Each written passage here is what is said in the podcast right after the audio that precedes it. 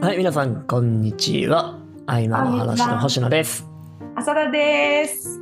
今日もよろしくお願いします。お願いします。さて、今、ちょうどね、撮影、撮影じゃないや、収録の ね、合間で美里さんがエンジン入ってブワーッと喋りそうになったのをぎゅ急遽止めて収録に入りましたけど、そうよ。いいこと言うから。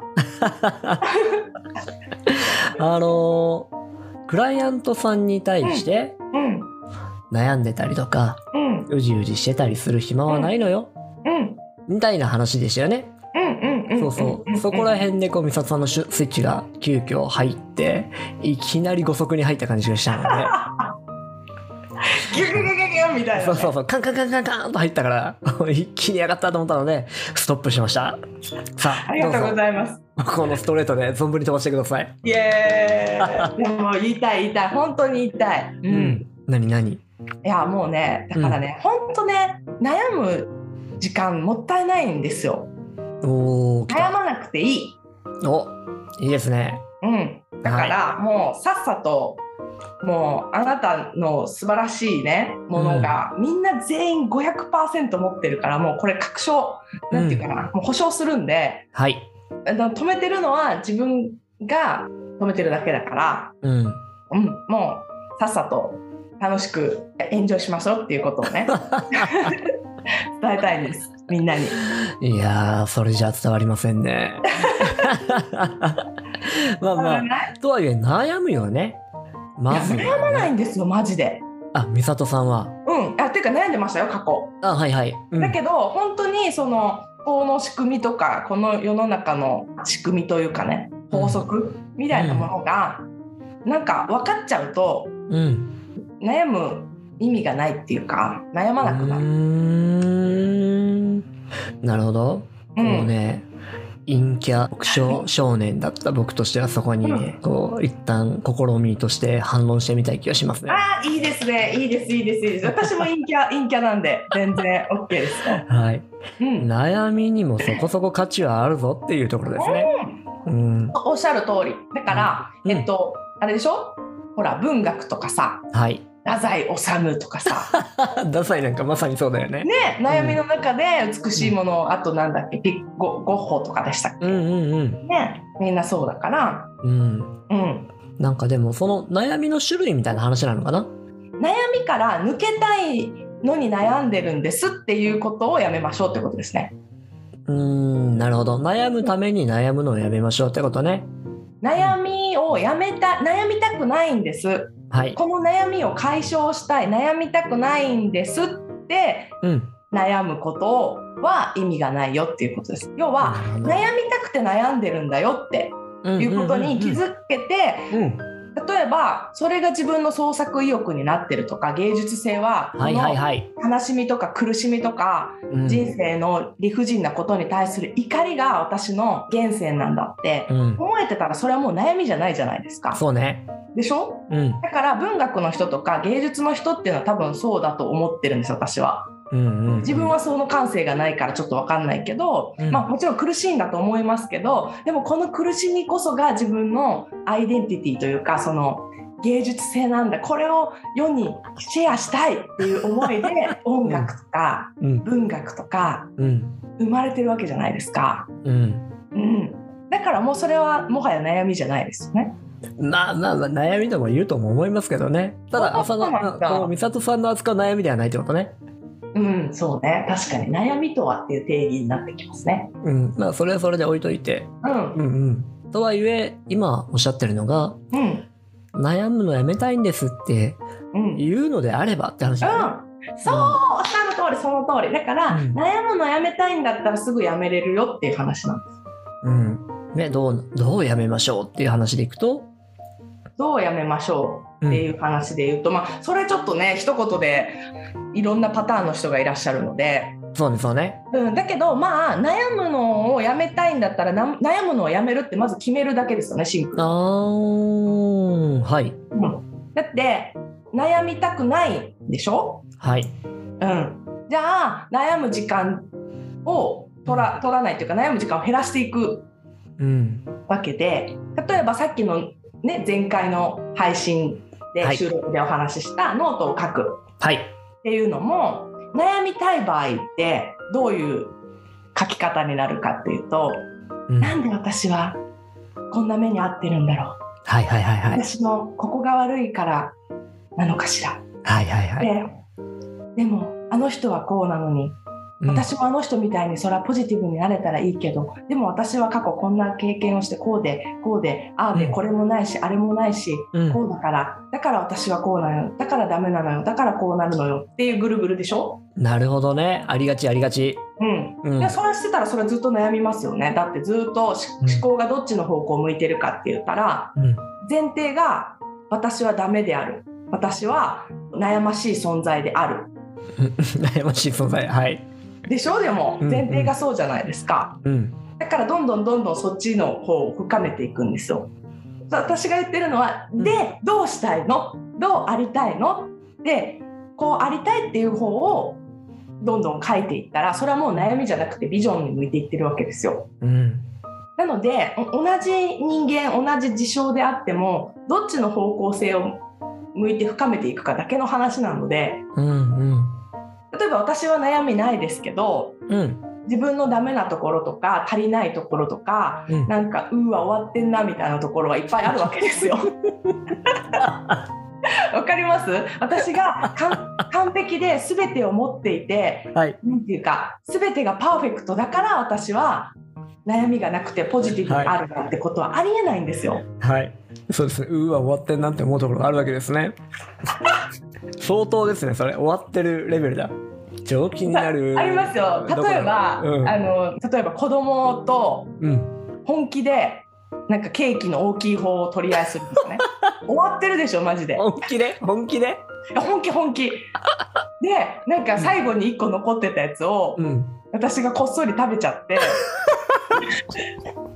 長女がはブい。チギレしてる、めっちゃ怒るっていうかもう悲しんでる最悪だなでしょこれ悲しんでるけどはい。だってと食べたかったから食べちゃったんだもんって逆ギレする母親そうですね。美里さんのビジョナリー思考で言えば食べたいものは手に入れようですもんね。確かに、その通りだ。さ最悪でしょでも母親としてはで終わってますね。終わってますよねだから旦那さんに本当にマジ顔でうん。いやほんまにちょっとそれはあかん と思う。美里ってほんまにそれは、うんあかんと思う諭されてる。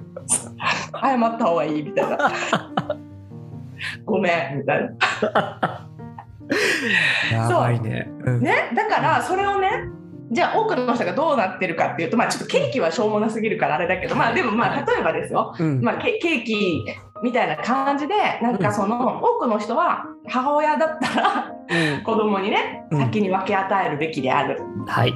であのそんなことでそんなしょうもないことでなんかやいや言うやつはダメであるはい。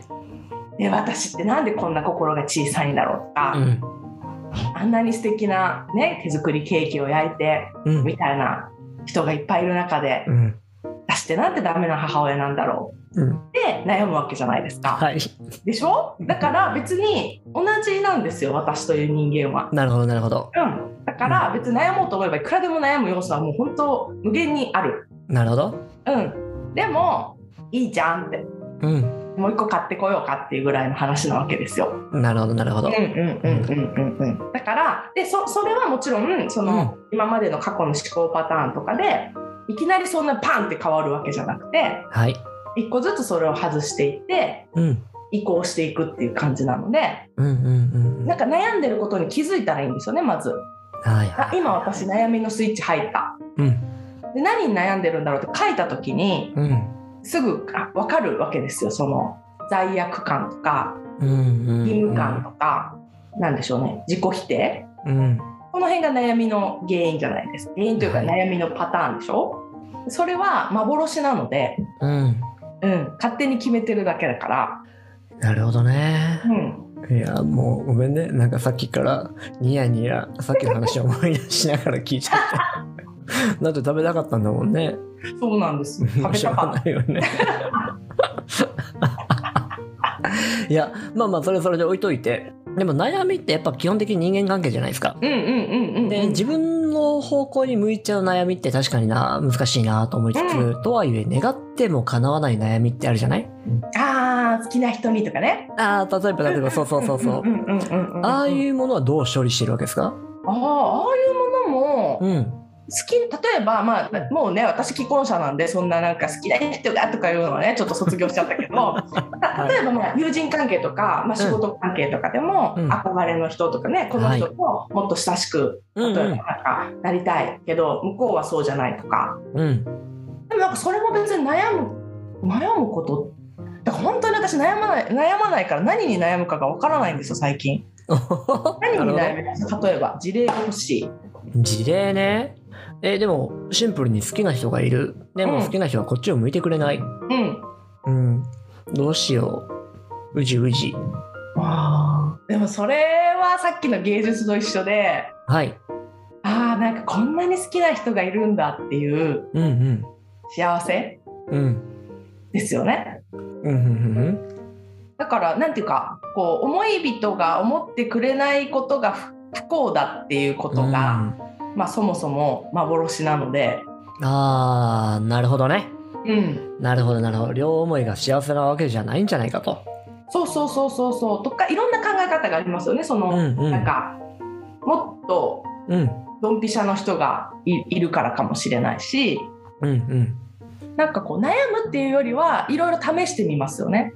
ああ、なるほ押どしね。てダメなら引いてみろじゃないけど、はいはいはいはいこ。のパターンだったらどうどうこのパターンはどうみたいな感じで えちなみに昔は全然そんなことないですよ私中学3年生中中学校の時3年間同じ人が好きだったんですけど、いいですね。はいはい。全然報われなくてうんうん。ずっと片思いだったので。はい。で本当まあここであんまほ、ね、こう公の場で言っちゃいけないけどうんマジちょっとストーカーみたいな感じだったんですよ私。怖い怖い。今,、今思うと、うん本当に今みたいな性格じゃないから、うん。うーん。なんかそ。のもああね。うそう伝わ影で伝わんないけどね。 物陰からこう覗いてるっていう、今、物ジ陰ェからスチャーをしましたね。はい。物陰から見てるとかなんかもうなんか喋りかけるのも緊張して喋りかけられないみたいな。ああ、でもわかるわかる。中学校の頃とかそんな感じが多いそうよね。そうそうそあうでの、あえて犬の散歩でその子の近所を通ってみるとか ね。本当まさにそういう感じ用事ないのに、うん。もう大幅に遠回りしてうん。なんか好きな人の家の方からに行くとかねはいはいで。帰なんかあの習い事帰ってくる時間とかをちょっとなんか調査してうん。ちょうど自転車置き場で見かけるようにするとかね。わかる。そうそうそうそうでその時のでも私の思考ってどうだったかっていうと、うんなんか彼はすごく特別でうん。はい。かっこよくてうん。素敵で私はなんか地味でうん。しょぼいみたいな、うん。うん。うん、なんかもう自分で勝手にその差を作ってうーん。近づけないって決めてたから、まあ実際実に近づけなくてうん。うん。ずっとねこう片思いだったわけですけどはい。